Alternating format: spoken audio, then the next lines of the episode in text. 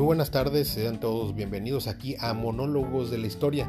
Eh, hace un par de minutos me preguntaban eh, por, qué, por qué ese nombre, por qué elegí ese nombre. Bueno, eh, ese nombre lo elegí específicamente yo porque, bueno, mis compañeros que me están apoyando en, esta, en este podcast, pues desafortunadamente lo están haciendo de manera remota y este pues me comentaron que pues no pueden como que realmente venir y hacer y etcétera etcétera. Digo no es algo tan profesional como, como, como ustedes pensarían pero a fin de cuentas no deja de ser algo este que pues sí lleva un poco de trabajo. Y pues desafortunadamente como comentaba en el, en el, pues, en el episodio anterior pues obviamente mis compañeros están ocupados en su, en su trabajo eh, eh, porque pues no pueden dedicarse al 100% a esto. Eh, digo yo tampoco, la verdad, no puedo como que así extenderme tanto al 100% con esto, pero, pero al menos se está haciendo la lucha, ¿no? Se está haciendo la lucha para que en el ámbito de la historia haya algo fresco, algo bueno, algo, algo tranquilo y algo mejor de lo que se ha venido haciendo. Por ahí tenía unos comentarios que les gustaban otros, post, otros este, podcasts eh, de historia, bueno, hay unos por allí, aquí en Spotify, que son, sí son de historia, pero eh, es un poco más para la gente culta, es un poco más para gente un poco más allegada al, ámbito de la historia. Eh, no quiero decir que obviamente historiadores como tal en esa línea, sino simplemente a la gente pues aficionadas a la historia, que, que tienen un poco más de conocimiento, entonces obviamente eh, pues ese programa y esos eh, programas por ahí específicamente son como dos o tres eh, que sí efectivamente sí tratan temas de historia pero pues son así como que bueno a mi parecer son como que usan palabras muy rebombantes y bla bla bla. Y pues aquí lo que se quiere específicamente pues es hacerlo un poco más digerible para todos. Bueno continuando con el tema de, de estudias historia pues ya no ahondaré tanto en eso porque puedo herir sensibilidades mucho después. Eh, sobre todo para quienes eh, me conocen, saben que eh, la situación en las universidades en México pues son complicadas y me conocen y saben que pues yo tuve mucho que ver también este, para que se divulgara todo este problema que ha pasado, todo este problema que nos ha, que nos ha en, lo, el que nos hemos este, nosotros enredado desafortunadamente eh, eh, los egresados de ya de esta carrera, esta tan bella carrera. Y pues eh, obviamente los otros pues no están como, no van a estar muy felices de mencionarlos al 100%. Sin embargo, este, para cerrar un poco con ese tema, pues quiero mencionarles y hacerles mención que también depende mucho, no solamente, es decir, no es quejarse nada más y decir no hay oportunidades también hay que buscarse las propias oportunidades, también hay que abrirse esas puertas. Y no solamente es decir, ya me cerraron la puerta aquí, ya valí, ya, ya me morí. No, aquí hay que este, abrirse sus propias puertas, ver de qué manera podemos divulgar la historia, ver de qué manera podemos seguir y continuar dentro de este ámbito que es tan bello, tan lindo. Eh, no por nada, mucha gente extraña la historia, ha querido venir a, a ensalzarse con la gloria. Este, entonces, a empaparse de todo este tema, de todo, de todo este eh, aprendizaje de la historia que es tan bello. Y eh, por allí tengo eh, conocimiento de varias personas que me comentaron que, bueno, que deberíamos de retomar temas un poco más, como dije al principio, pues enfrentar el presente con el pasado. en, este, en este sentido, pues nosotros estamos especificando que los hechos eh, acaecidos en el, por ejemplo, en la historia reciente eh, de nuestro, de nuestro eh, país y del planeta en general, pues a enfrentarla con lo que ha estado pasando en estos últimos meses y pues qué más que poder empezar a hablar de la pandemia. Bueno, la pandemia que hemos vivido, este, desafortunadamente nos ha quitado a, familiares, amigos. Eh, bueno, en lo personal por allí hubieron eh, dos, tres personas eh, muy allegadas a mí que desafortunadamente perdieron la vida y pues ya no están entre nosotros. Y yo sé que así como yo, ahí tengo por allí varios compañeros que también tuvieron familiares, amigos que desafortunadamente hoy ya no están con nosotros. Sin embargo, hay que recordar que no es la primera pandemia que pasamos. Este siglo ya pasamos este, la influenza, por ejemplo, eh, si le recordamos, la influenza por ahí paralizó un poco a, los países también. Eh, tal vez no fue tan mortífera como fue esta pandemia del COVID-19, pero a fin de cuentas no dejó de ser una pandemia. en, su momento recuerdo que también cancelaron los eventos masivos, cancelaron conciertos, cancelaron ferias, cancelaron, ya sabes que que, los, grupos, algunos eh, estados también creo cancelaron eh, clases. Entonces, eh, algunos países también se encerraron así como en esta pandemia. Y bueno, en su momento recuerdo que la influenza también fue letal, sí hubo muertes, obviamente, hasta que se consiguió la vacuna. Y esto como anecdotario, hace como dos semanas o tres semanas fui al Seguro Social porque tengo un problema de salud y eh, por allí me comentó el médico, ¿ya te eh, tomaste, ya te inyectaron lo de la influenza, la vacuna de la influenza? Y le dije, no. Me dijo, pues adelante, toma, si quieres de una vez te la inyecto, porque pues la verdad aquí hasta sobran y hasta tengo para tirar. Y le digo, ¿cómo que tiene para tirar? Si yo vine hace como, bueno, realmente tiene como antes de la pandemia vine y no había ni una. Me dice, sí, pero con el tema de la pandemia la gente ya no quiere, ni siquiera te busca eh, la vacuna de la influenza, te está buscando la vacuna del COVID. Digo, pues eso es ilógico porque a fin de cuentas pues tienes que tener la vacuna de, la influenza también. Este, no deja uno de estar exento de esa enfermedad. Entonces, este, eso es solamente como un anecdotario eh, que me sucedió hace como, como más o menos dos, tres semanas que anduve por allí este, en el médico eh, por problemas de salud. Pero eh, a fin de cuentas, como les recuerdo, no es la primera pandemia de este, de este, de este siglo. Es la segunda más grande. Eh, y eh, proyectando a futuro no es la única y no, no va a haber, no, este fue, no, fue, no, fue la final, van a seguir, todavía nos falta camino por recorrer, eh, tal vez ya no lo veamos nosotros, tal vez lo vean nuestros hijos o nuestros nietos, y, pero a fin de cuentas eso es algo inevitable. el siglo pasado hubo igual una serie por allí de, de, de, ¿cómo se llama?, de, de pandemias eh, bueno, por ahí el Facebook ya saben que tiene un montón de información acerca de que esto y que el otro. Y bueno, por ahí me acuerdo que encontré un post acerca de las pandemias más grandes que han habido. Eh, por ahí está eso de la, eh, creo que es la tos española o algo así, la, sí, la fiebre española, una cosa así. bueno, la fiebre española más me suena como a, a, disco de los 70, ¿no? Este, más bien creo que fue, creo que era la la gripe española, así es. Eh, la gripe española y no me acuerdo cuál otra, una pandemia. Bueno, no fue una pandemia, fue un brote creo que de polio o algo así. Entonces eh, no es la primera vez que nos enfrentamos a algo así. Sin embargo, eh, desafortunadamente esta pandemia nos hizo ver que estamos realmente nosotros viviendo un mundo donde ni tan siquiera queremos vivir. ¿Por qué? Porque, por ejemplo, en el caso de nuestro país, en México, varios estados se vieron muy afectados, eh, tanto en lo económico eh, como en lo social, porque fueron pues estados donde la gente fue un poco más regia, como que no querían seguir las, eh, los lineamientos de salud. Entonces, bueno, ahí está el caso del Estado de México, está el caso de, la Ciudad de México, este, nuestro vecino de este Tabasco, este, por ahí creo que está igual, estaba igual este, California, Baja California. Eh, bueno, aquí también hay que entender que son en los lugares donde hay más densidad poblacional, fue donde más se concentró obviamente la pandemia y pues bueno, la enfermedad del COVID y fue donde se extendió la pandemia un poco más y fue donde la gente fue un poco más rejega, pero a fin de cuentas no deja de ser en las entidades donde hay más densidad poblacional.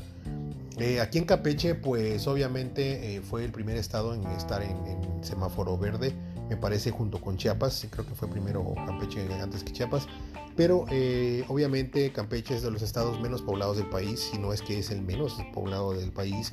Y pues obviamente como no haya tanta gente, pues no se extendió demasiado la pandemia. Entonces, este, a fin de cuentas también, no por, ahora sí que por darme la de muy muy, pero en cierta forma pues la gente siguió un poco más los lineamientos de salud eh, que pues obviamente otros estados y eh, hubieron estados donde realmente se tuvo que aplicar casi casi como que toque de queda. Bueno, sí hubo toque de queda, por ejemplo en Tamaulipas hubo toque de queda, bueno eso ya es costumbre de ellos, verdad. Pero a fin de cuentas sí hubo toque de queda por la pandemia y este me acuerdo muy muy muy fuertemente que en el estado igual en el estado de México fue muy fuerte, eh, muchas muertes gente que llegaba del estado a la Ciudad de México eh, trasladándose en camión o en, a como podían eh, para ver si los atendían y así. gente muriendo afuera de los hospitales. Fue una pandemia muy complicada, todos lo, sabemos, fue una pandemia que no nos teníamos esperado. Muchos teníamos proyectos a futuro, muchos teníamos eh, proyectos a, a, un corto plazo, otros a largo plazo, que nos detuvo demasiado, que nos detuvo demasiado, pero a fin de cuentas es algo que nosotros no podemos tener planeados y nos hizo enterrar eh, eh, más la, la, llaga y decir, a ver, hay que tener en cuenta que somos humanos que esto está pasando y que es una realidad. Y creo que nos golpeó tan fuerte como, como el canelo, sí nos golpeó como, como muy, muy, muy fuerte. Este, esto porque pues desafortunadamente ahí nos dimos cuenta pues que no somos lo que creemos. No todo es lo que vemos en el celular, no todo es lo que vemos este, en los videos de YouTube, en los youtubers, etcétera, etcétera. No todo es realidad. La realidad es otra, la, realidad es que nos afectó mucho. Países como la India estuvieron muy afectados por la pandemia, países como México, eh, gran parte de Latinoamérica, este, incluso Europa igual estuvo muy muy devastada por la pandemia, tuvieron que cerrar eh, básicamente todo.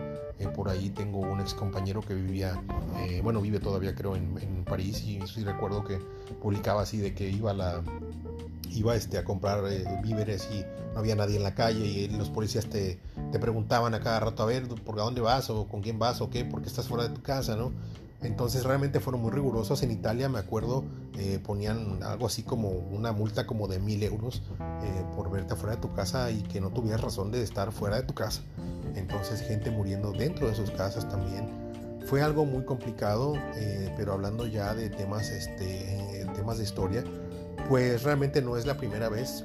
Y entrando un poco más a detalle pues nos encontramos que eh, pues la pandemia se originó como todos sabemos pues en el continente asiático específicamente en el país de China.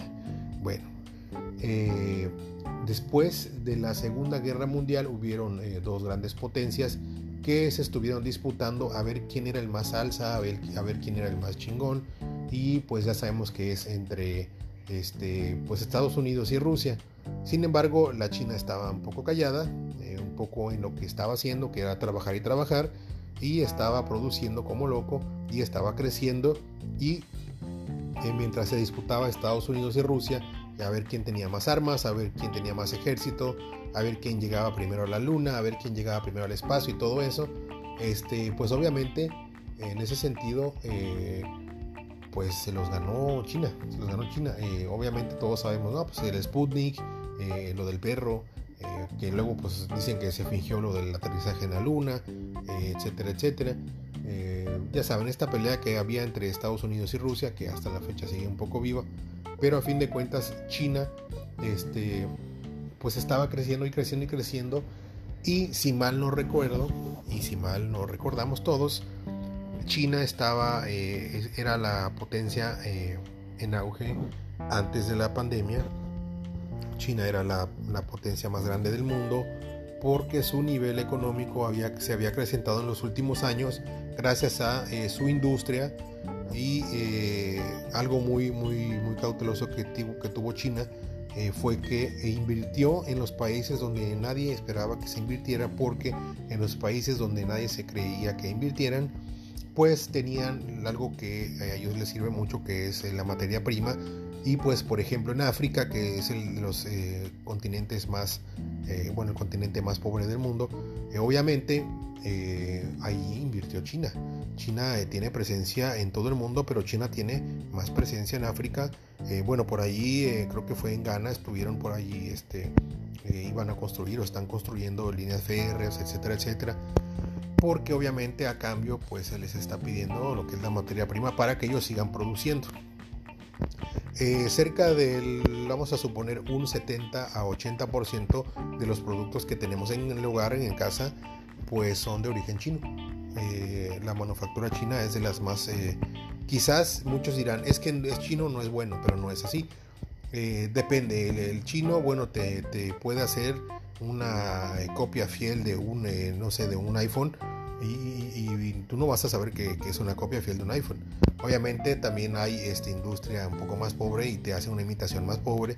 Entonces hay de todo, ¿no? Hay imitaciones muy, muy buenas, eh, tan exactas como la, real, así como imitaciones muy pobres que son las que nosotros conocemos porque son las más baratas. Pero eh, la industria china básicamente es muy muy buena, es, la, la mejor del mundo, sinceramente. Y para esto yo quiero traer a colación, tengo por aquí un, eh, un documental que se llama American Factory. Eh, hace un par de, meses lo, vi, estábamos todavía este, en la pandemia muy fuerte. Y pues yo estuve en cuarentena y aquí estuve viendo unos este, documentales y así. Entonces me acuerdo que vi, esa, vi ese documental y entonces me quedé atónito.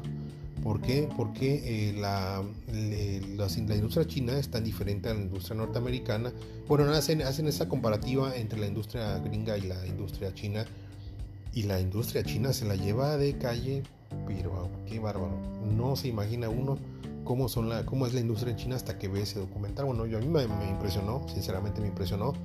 Este, bueno, para no contárselos al 100%, déjenme decirles nada más que esa, eh, ese documental, se los recomiendo, se llama American Factory y este documental pues está básicamente eh, relatado eh, pues por la gente que trabaja en la industria y una de las cosas que diferencian a, las, a una de otra pues los sindicatos, por ejemplo, los sindicatos en, Estados Unidos eh, llegó por ahí a la fábrica de Ford una, una este, compañía china que no quería sindicatos, porque en China no hay sindicatos y trabajan jornadas así exorbitantes y trabajan, es más, muchas de las empresas de las fábricas en, en China solamente le dan a sus empleados un descanso al mes. De ahí en fuera son jornadas de 10 horas, 12 horas incluso hasta de 14 horas diarias. Entonces, este, trabajan mucho, trabajan demasiado, las fábricas no paran, realmente no paran. Y en este crecimiento económico que se había despegado desde la Segunda Guerra Mundial, obviamente eh, llegó un punto en el que China llegó a tener más reservas este, eh, de dinero que Estados Unidos, llegó a tener mucho, mucho poder económico.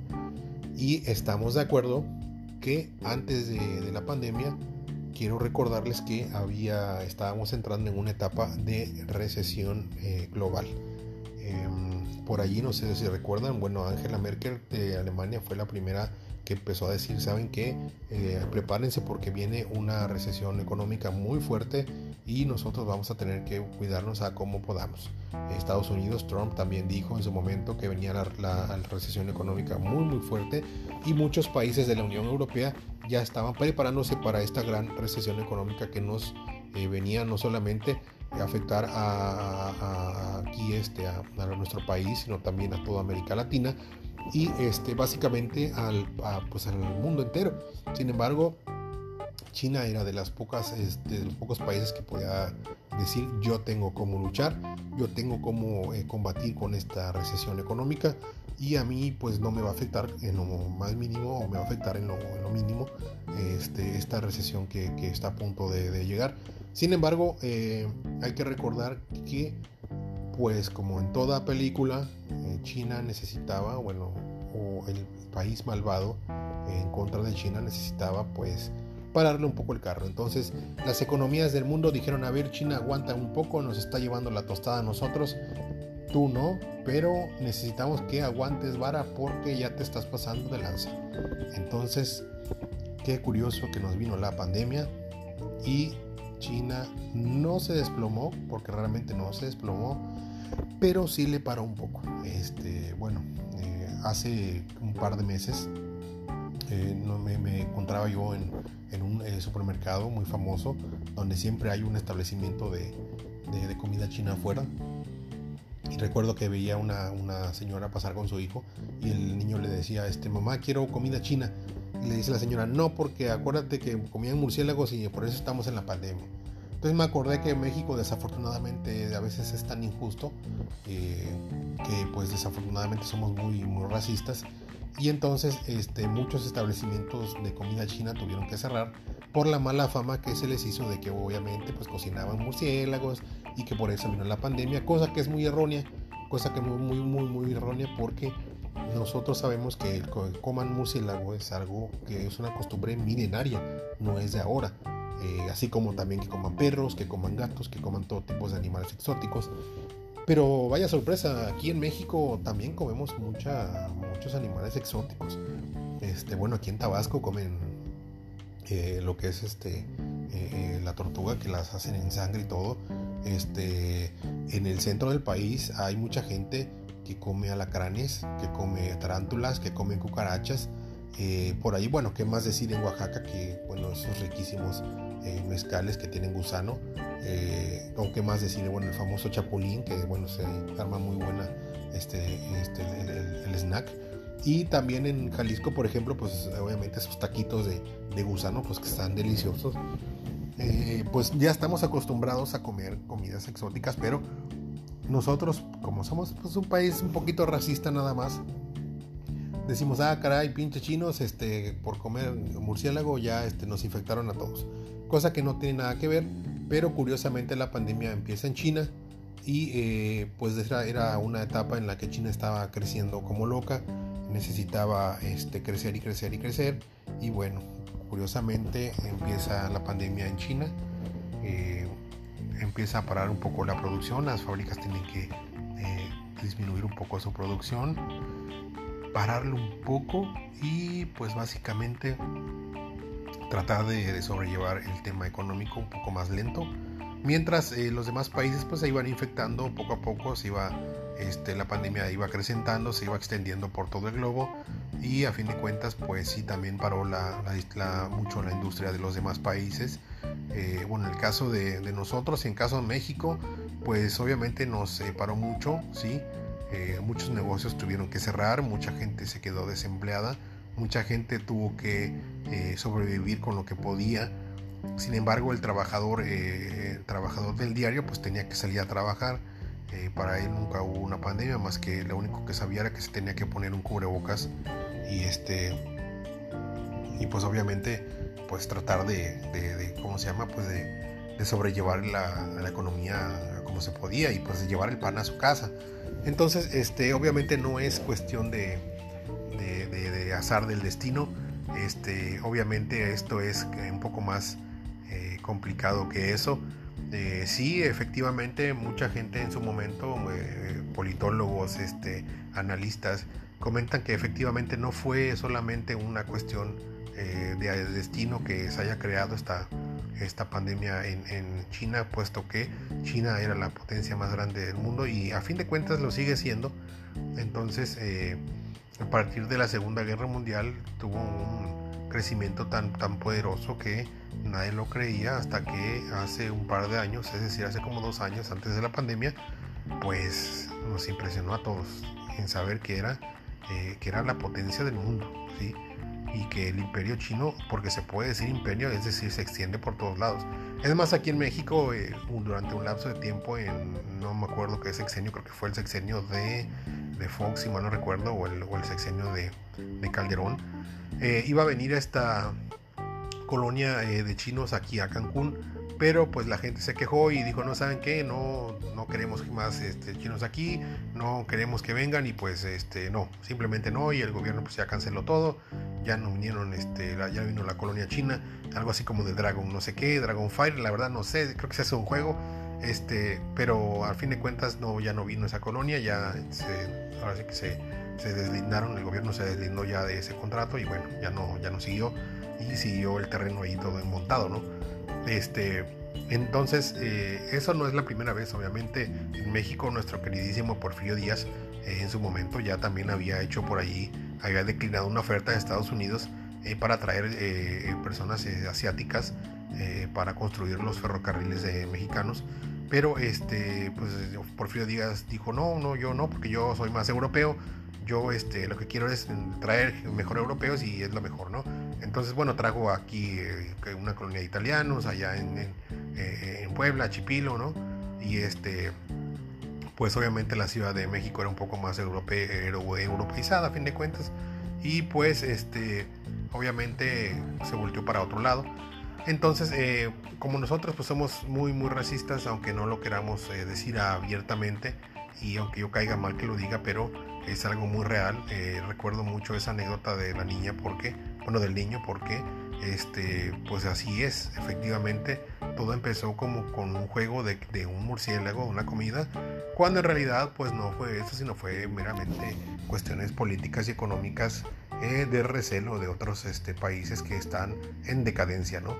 Entonces, este, más o menos para ir eh, concluyendo este, el final de este, eh, de este tema, pues hay que recalcarles que la pandemia sí nos cobró mucho, mucho la vida de, de muchos allegados. desafortunadamente no hay que descartar que fue una, una cuestión meramente económica es algo que está latente allí, que nadie quiere hablar de ello, pero que es necesario hablarlo porque realmente es una, una cuestión muy, muy, muy fuerte que nos afectó a todos y que si no estamos eh, preparados, como en ese momento no nos agarró preparados, pues sucede lo que sucedió, que es este, pues muertes, muertes y más muertes. Sobre todo en el ámbito de, de la, de, la, de la salud, pues sabemos que los hospitales no estaban preparados y desafortunadamente en México estuvieron pésimos. Eh, ya saben ahí las imágenes, eh, gente muriendo afuera de los hospitales, eh, largas filas, este, gente pues, muy muy apretaditas y nada de sana distancia en los hospitales. Entonces desafortunadamente nos agarró así. Pero a fin de cuentas, pues estamos ya saliendo de esta pandemia y ahora solamente tenemos que esperar a ver cómo reacciona el mundo al momento de regresar a esta nueva normalidad y tratar de ver si China va a retomar eh, a donde se había quedado o, o, va a decaer, cosa que no lo creo porque China está muy muy fuerte, es una potencia mundial y la sigue siendo, entonces a fin de cuentas pues, eh, pues les, les, encargo mucho eh, que leamos acerca de, de, de la, de, la de China y de su incremento económico por allí eh, lo que más les recomiendo es eh, el documental de Netflix. Eh, se llama American Factory. Y por ahí véanse la película de paso que se llama Holograma al Rey de Tom Hanks, donde él era, creo que vendedor de una, una compañía que vendía una especie ahí como de, aplicación para videollamadas o algo así. Entonces, este, se los dejo el costo, se los dejo el costo y pues eh, cualquier duda eh, que tengan, cualquier queja, cualquier eh, comentario, con todo gusto lo atendemos. Y espero les haya gustado este, el tema de hoy, bueno, lo de la pandemia. hay mucho tema por delante, es un tema muy extenso. confrontándolo con, lo que vivimos en el presente, con el pasado, pues hay que entender que no es la primera pandemia, que no va a ser la, única y que todavía nos falta también mucho más y que hay que eh, tener en cuenta que el crecimiento económico eh, de un país puede llegar a afectar a todo el mundo, ¿sí? por las cuestiones que ya comentamos. Eh, cualquier duda, comentario o queja podemos atenderlo a, por allí está la página de Facebook, por allí está también lo que es este, me parece hasta el, creo que hasta WhatsApp tengo por allí. Este, cualquier duda o queja, con todo gusto la atendemos y espero que tengan una buena tarde.